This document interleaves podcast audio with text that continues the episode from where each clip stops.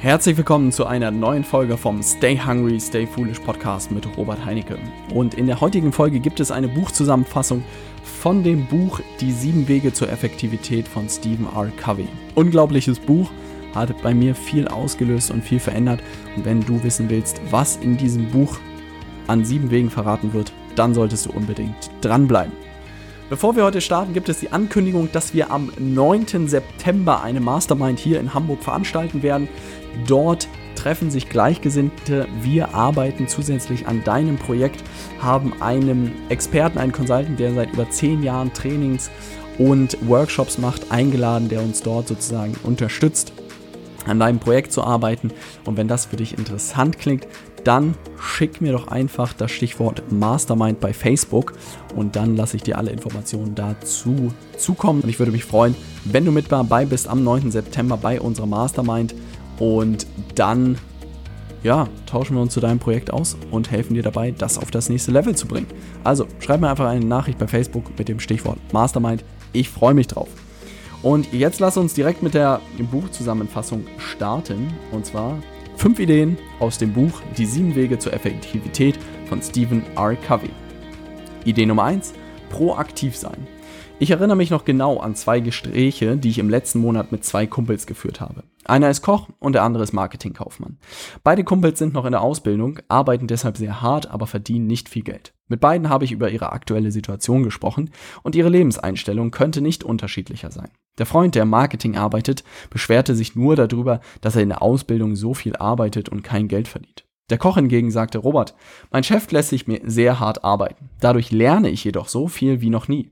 Dieses Wissen kann ich später nutzen, um mein eigenes Restaurant aufzumachen. Insofern bin ich auch mit meinem kleinen Gehalt zufrieden. Diese beiden Gespräche verdeutlichen den fundamentalen Unterschied zwischen reaktiven und proaktiven Menschen. Während die Laune des reaktiven Menschen von ihren Gefühlen und ihrer Umwelt beeinflusst werden, erhalten proaktive Menschen ihren Antrieb aus ihrer inneren Einstellung. Proaktivität bedeutet nicht nur, die Initiative zu ergreifen, es bedeutet, dass wir für unsere Reaktionen auf Reize wie Gefühle und äußere Umstände selbst verantwortlich sind. Tolle Idee muss ich wirklich sagen. Und ich habe noch ein weiteres Beispiel, was ich mitgenommen habe, als ich bei Tony Robbins in äh, London war. Und zwar Unleash the Power Within. Ja, The Power Within. Ja, UTV, UTW. Ja, ich glaube, das ist die Abkürzung dafür. Und Tony hat ein geiles Beispiel genannt. Und zwar war in ähm, Amerika hat dort ein Seminar gehalten, irgendwie am Strand, glaube ich, irgendwie mit Meditation und so. Und es war wirklich, sollte alles sehr ruhig sein und die Leute sollten sich konzentrieren und äh, es war wirklich eine entspannte Stimmung. Aber jede halbe Stunde kam ein Zug ja, und der Bahnhof war nicht weit, der war vielleicht irgendwie zwei Kilometer entfernt. Und jedes Mal, wenn der Zug einfuhr, hat er gehupt. Und du konntest die Uhr danach stellen, meinte Toni, dass einfach die Leute mega schlecht gelaunt waren. Die waren ruhig, sie waren entspannt, sie wollten meditieren und plötzlich jede halbe Stunde kam dieser blöde Zug und hat alle seine Teilnehmer dort rausgerissen aus diesem State of Mind oder wie auch immer man es nennen soll. Und die Leute waren total frustriert, waren genervt, das ganze Seminar schien zu kippen und er meinte, shit, was kann ich irgendwie tun, ja. Und dann hat er es einfach umgedreht. Er hat gesagt, hey Leute, dieser Zug wird jede halbe Stunde kommen. Wir machen eine riesige Party, wenn der Zug hupt, ja. Und das erste Mal, die Leute waren noch skeptisch, der Zug fährt in den Bahnhof, hupt und alle, way, sind aufgesprungen und völlig ausgerastet, ja. Und was ist passiert? dass wirklich der Zug nach und nach kam und die Leute sich schon darauf gefreut haben, dass der Zug wieder in den Bahnhof einfährt. Also waren Leute dabei, hey, wann kommt der nächste Zug, wann können wir wieder aufspringen und wann können wir wieder feiern?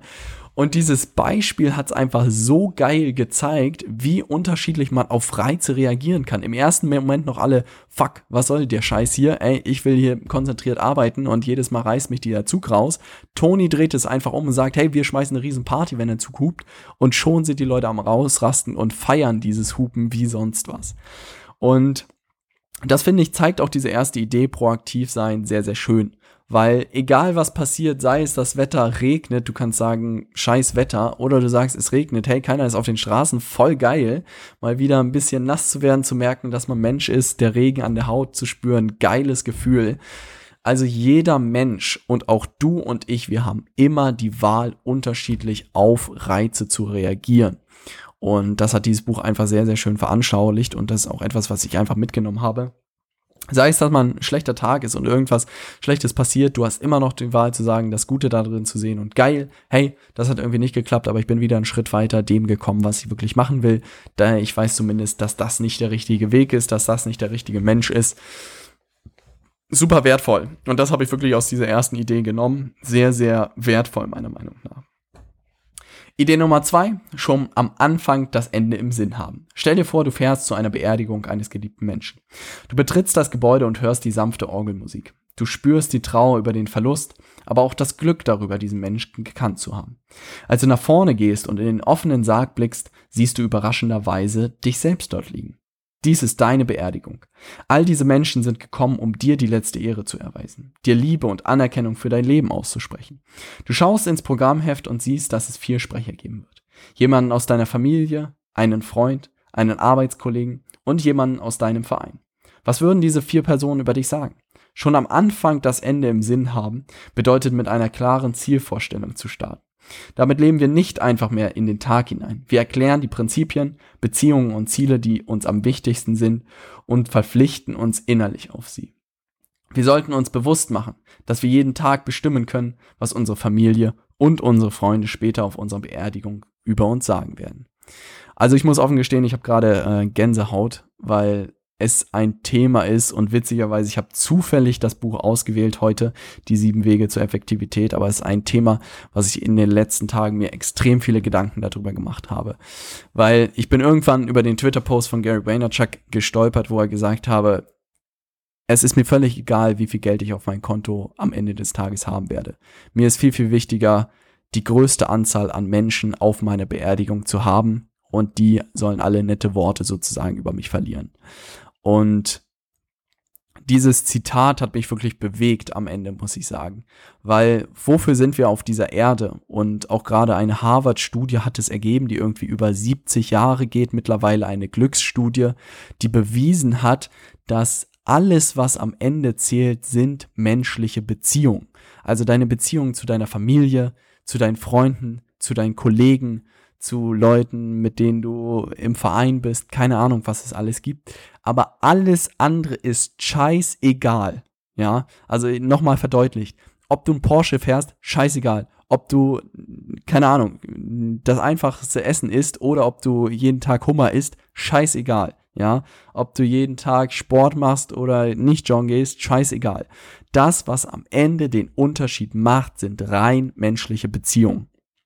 Und diesen Punkt, deshalb habe ich auch selbst mir da so viele Gedanken in den letzten Tagen und Wochen darüber gemacht, weil ich mir auch gesagt habe, was ist Geld für eine Kennzahl, ja? Also was, was ändert es? Es ändert einen Scheiß am Ende, ja? Also ob ich jetzt eine Yacht habe oder ob meine uh, Wohnung doppelt so groß ist wie heute, ist mir völlig egal. Aber ich will einfach mit ich will ein tolles Verhältnis immer zu meiner Familie haben. Ich will ein tolles Verhältnis zu meiner Freundin haben. Ich will tolle Freunde um mich herum haben und ich will bestenfalls noch mit Leuten zusammenarbeiten, die alle genauso hungrig sind wie ich, die Bock haben, Gas zu geben. Und ich will auch einfach die Menschen, die ich irgendwie, die meinen Podcast hören, die meine Videos sehen, keine Ahnung was, die will ich einfach mit meinen Inhalten inspirieren, denen will ich weiterhelfen, ja, so dass man wirklich sagt, ich kümmere mich eher darum, wie viele Leute sind am Ende auf meiner Beerdigung und haben mich positiv in ihren Gedanken als wie viele Euro habe ich auf mein Konto.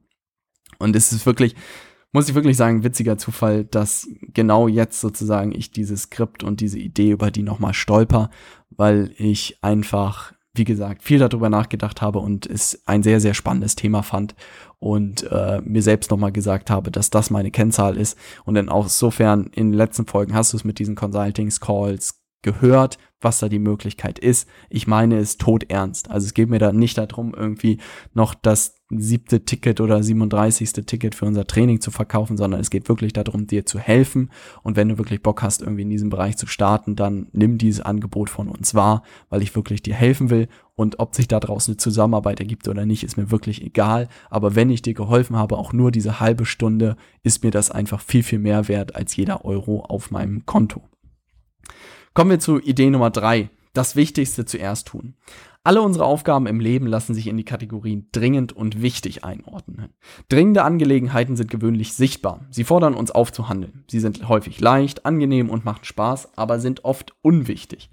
Wichtigkeit hat hingegen etwas mit Ergebnissen zu tun. Wenn etwas wichtig ist, trägt es zu unserem Leitbild, unseren Werten und unseren obersten Prioritäten bei.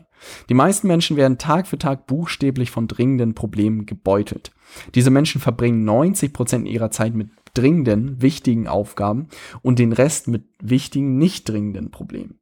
Es gibt andere Leute, die viel auf Aufgaben reagieren, die dringend sind und nehmen an, sie seien auch wichtig. In Wirklichkeit beruht die Dringlichkeit der Angelegenheiten jedoch oft auf den Prioritäten und Erwartungen anderer.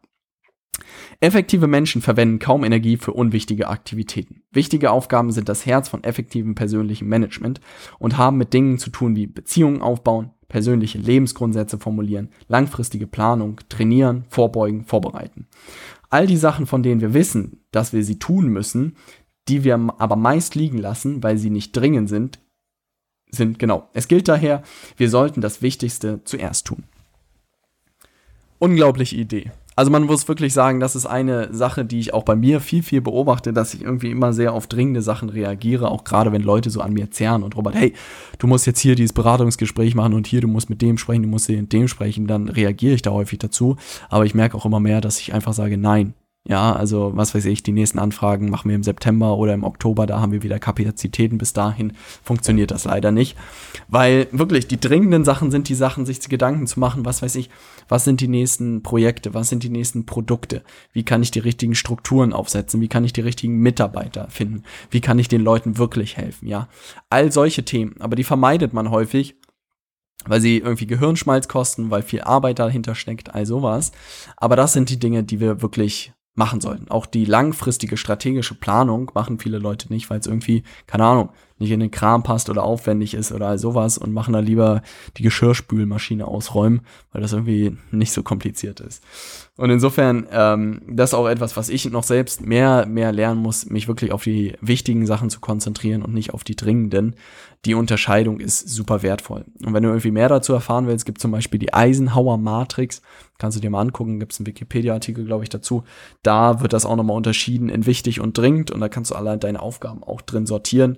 Super gutes Tool, mit dem ich auch mal viel gearbeitet habe kann man sich immer nur wieder vor Augen führen, was wirklich wichtig ist und was dringend ist und dass man da wirklich eine gute Kombination bekommt. Idee Nummer vier, Gewinn-Gewinn-Denken. Win-Win-Situationen schaffen. So haben meine Dozenten das immer im Studium genannt. Bla bla bla, ich habe es nie verstanden.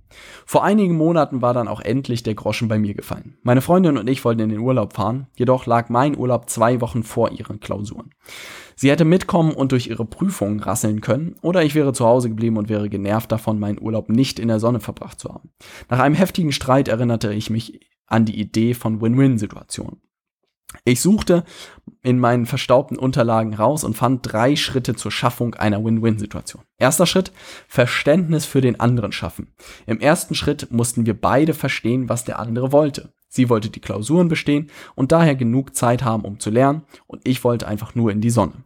Zweiter Schritt, gemeinsame Interessen klären. Wir waren uns beide einig, dass wir so viel Zeit wie möglich miteinander verbringen wollten. Dritter Schritt, Möglichkeiten entwickeln. Auf Grundlage unserer Interessen konnten wir gemeinsame Möglichkeiten entwickeln, um Sonne und Lernen zu verbinden. Unsere Lösung hieß, ab in die Sonne, aber mit fünf Stunden zum Lernen pro Tag und ich nutze die Zeit, um zu lesen.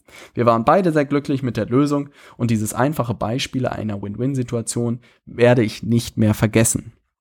Tatsächlich ist das Beispiel jetzt schon einige, einige Monate und Jahre, glaube ich, mittlerweile her, aber es zeigt es sehr, sehr schön. Und auch neulich habe ich über das Thema so Dealmaking und wie man die richtigen äh, Partnerschaften und sowas alles findet, mit, sei es Mitarbeitern und Partnern und sowas. Und da äh, kommt mir auch wieder diese Idee und auch die Idee gelegen, in Interessen zu denken. Weil wirklich, das ist auch etwas, glaube ich, äh, woran Beziehungen irgendwie so ein bisschen scheitern, dass jeder auf seinem Standpunkt vielleicht beharrt und man gar nicht sich Gedanken darüber macht, was ist das Interesse des anderen und wie kann man auch beide Interessen irgendwie vereinen. Und dieses Urlaubsbeispiel zeigt das einfach sehr, sehr schön. Ich wollte Sonne, sie wollte lernen, wie können wir Sonne und Lernen verbinden? Was für Möglichkeiten gibt es? Und ansonsten hätte man nur diskutiert, ich will nach Italien, ich will hier bleiben. Ja, entweder Italien oder hier bleiben. Und einer der beiden verliert. Aber was ist, wenn man äh, Italien machen kann, aber die Freundin immer fünf Stunden zum Lernen hat und schon funktioniert es? Und das kann man wirklich auf alles beziehen und auch, was weiß ich, mit äh, dem Händler nicht über 5 Euro oder 10 Euro diskutieren, sondern was das Interesse, der Händler hat vielleicht ein Interesse daran oder der Verkäufer hat ein Interesse daran, dass du regelmäßig kaufst und du hast ein Interesse daran, möglichst günstigen Preis zu bekommen. Und wenn du ihm sagst, was weiß ich, die nächsten 10 Lieferungen gehen an dich und dich daran hältst, dann ist er auch bereit, mit dem Preis runterzugehen. Also da ist ja auch ein Interesse, was man diskutieren kann und da braucht man nicht die Preise diskutieren, sondern wirklich ehrlich das Interesse.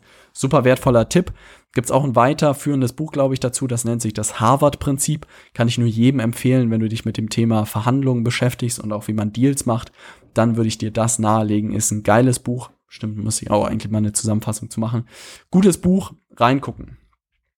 Idee Nummer 5, Erst verstehen, dann verstanden werden. Ich erinnere mich noch, als wäre es gestern. Ich kam aus der Schule, schloss die Haustür auf und sprang mir meine Mutter entgegen und fragte, na, wie war es heute in der Schule?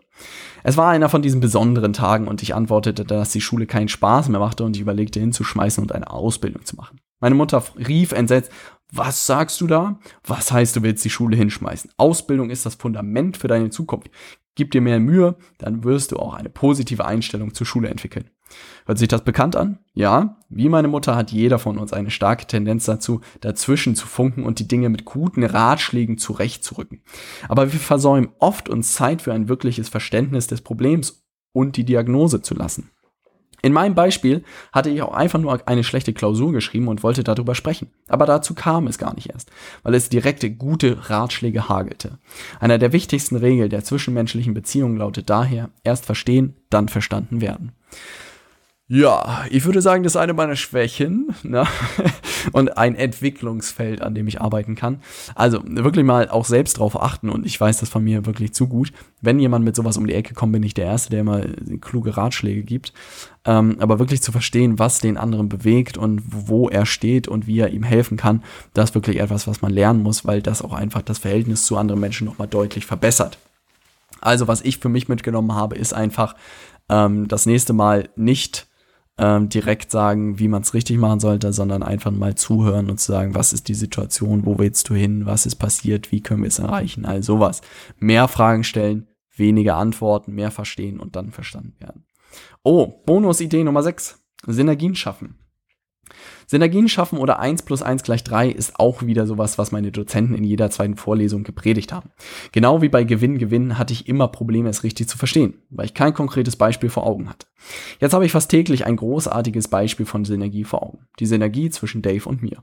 Als ich angefangen habe, das erste Skript zu schreiben, kannte ich Dave noch nicht und ich hatte überlegt, ob ich die Videos nicht einfach selbst animieren sollte. Ich suchte nach entsprechender Software und war auch schnell fündig geworden, aber merkte mit den ersten Klicks, dass das nichts als Grütze werden würde. Deshalb machte ich mich auf die Suche nach jemandem, der mir die Skripte animieren konnte und fand Dave. Er ist ein Meister in den Animationen, hat aber keine Zeit, um so viele Bücher zu lesen, zusammenzufassen und zu sprechen. Durch diese Arbeitsteilung schaffen wir eine perfekte Synergie unserer Stärken und kreieren Videos, die jeder von uns alleine niemals geschafft hätte. Absolut richtig. Also wirklich, tolles Energiebeispiel ist auch einfach Arbeitsteilung am Ende, durch die man viel, viel mehr erreichen kann. Und das merke ich jetzt, äh, dadurch, dass wir bei Leaders Media zum Beispiel wachsen. Ich kann mich immer mehr auf die Inhalte konzentrieren, also kann ich mehr auf Podcasts, auf Videos, auf Werbekampagnen, auf gute Unterlagen, auf gute Produkte hinsichtlich der Trainings, der Ausbildung konzentrieren, also alles, was Inhalte angeht und alles andere kann ich abgehen. Ich habe Fachleute für, für das digitale Marketing, ich habe Fachleute für ein Telefon, ich habe Fachleute für die Internetseiten, Fachleute für die Texte, all sowas. Und das sind natürlich unglaubliche Synergien, weil dann jeder in seinem Gebiet extrem gut werden kann und man einfach am Ende etwas schafft, was man als Einzelner überhaupt nicht schaffen könnte.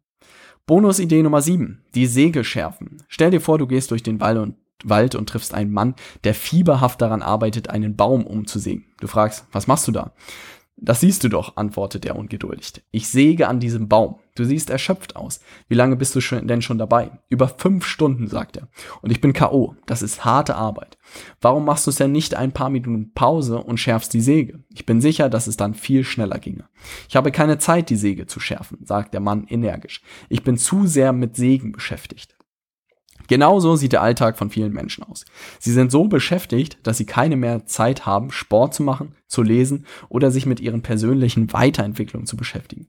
Die Säge schärfen bedeutet die regelmäßige Erneuerung unserer vier Dimensionen, unseres Seins, der physischen, der spirituellen, der mentalen und der sozialen. Erneuerung ist das Prinzip, das uns dazu befähigt, auf einer aufwärts gerichteten Spirale des Wachstums und der ständigen Verbesserung uns zu bewegen. Wenn wir uns nach oben bewegen wollen, müssen wir auf immer höheren Ebenen lernen, uns verpflichten und handeln.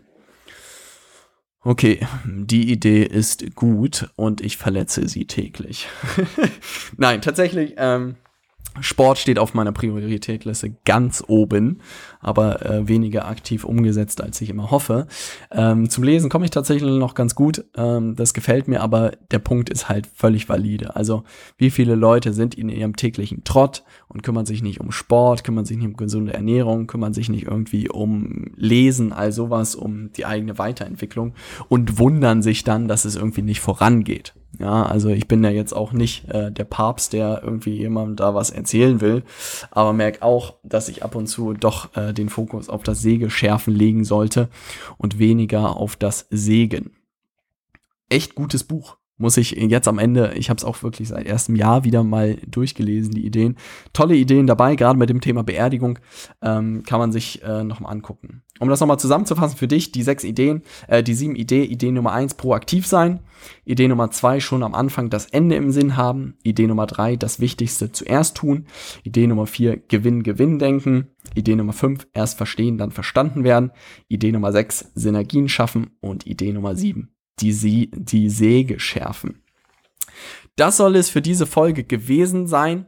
Und äh, wir hatten das auch in den Ideen heute, das Thema Helfen und Unterstützung, unterstützen. Wie am Ende jeder Folge hast du die Möglichkeit, dass wir dir persönlich und individuell kostenlos weiterhelfen. In einem 30-minütigen Consulting Call ähm, sprechen wir über dein Projekt, helfen dir weiter, was weiß ich, sei es, dass du als Berater startest, sei es, dass du ein eigenes Projekt, ein eigenes Unternehmen hast. Wir helfen dir 30 Minuten bestmöglich weiter. Wenn das für dich interessant klingt und wenn wir dir weiterhelfen sollen, dann schick uns einfach eine Nachricht bei Facebook mit dem Stichwort Consulting und dann wird sich Eva, meine automatische Assistentin, bei dir melden mit einem kleinen Formular das du einfach ausfüllen musst und dann meldet sich schon einer meiner Consultants persönlich bei dir und hilft dir weiter. Und dann kannst du entscheiden, ob das für dich interessant ist oder nicht. Und wir freuen uns aber auf jeden Fall, dir weiterzuhelfen, weil ähm, wie gerne hätte ich irgendwie am Anfang Starthilfe gehabt und das von erfahrenen Leuten ist natürlich super wertvoll. Das soll es für diese Folge gewesen sein. Lass mich gucken, was in der nächsten Folge passieren wird. In der nächsten Folge geht es um das Thema früh praktisch werden. Warum ich neben dem Studium um Job gestartet bin. Cooles Thema. Ich sehe wenig Leute, die irgendwie wirklich praktisch sind und das will ich in der nächsten Folge mal ein bisschen ändern. Bis dahin, stay hungry, stay foolish.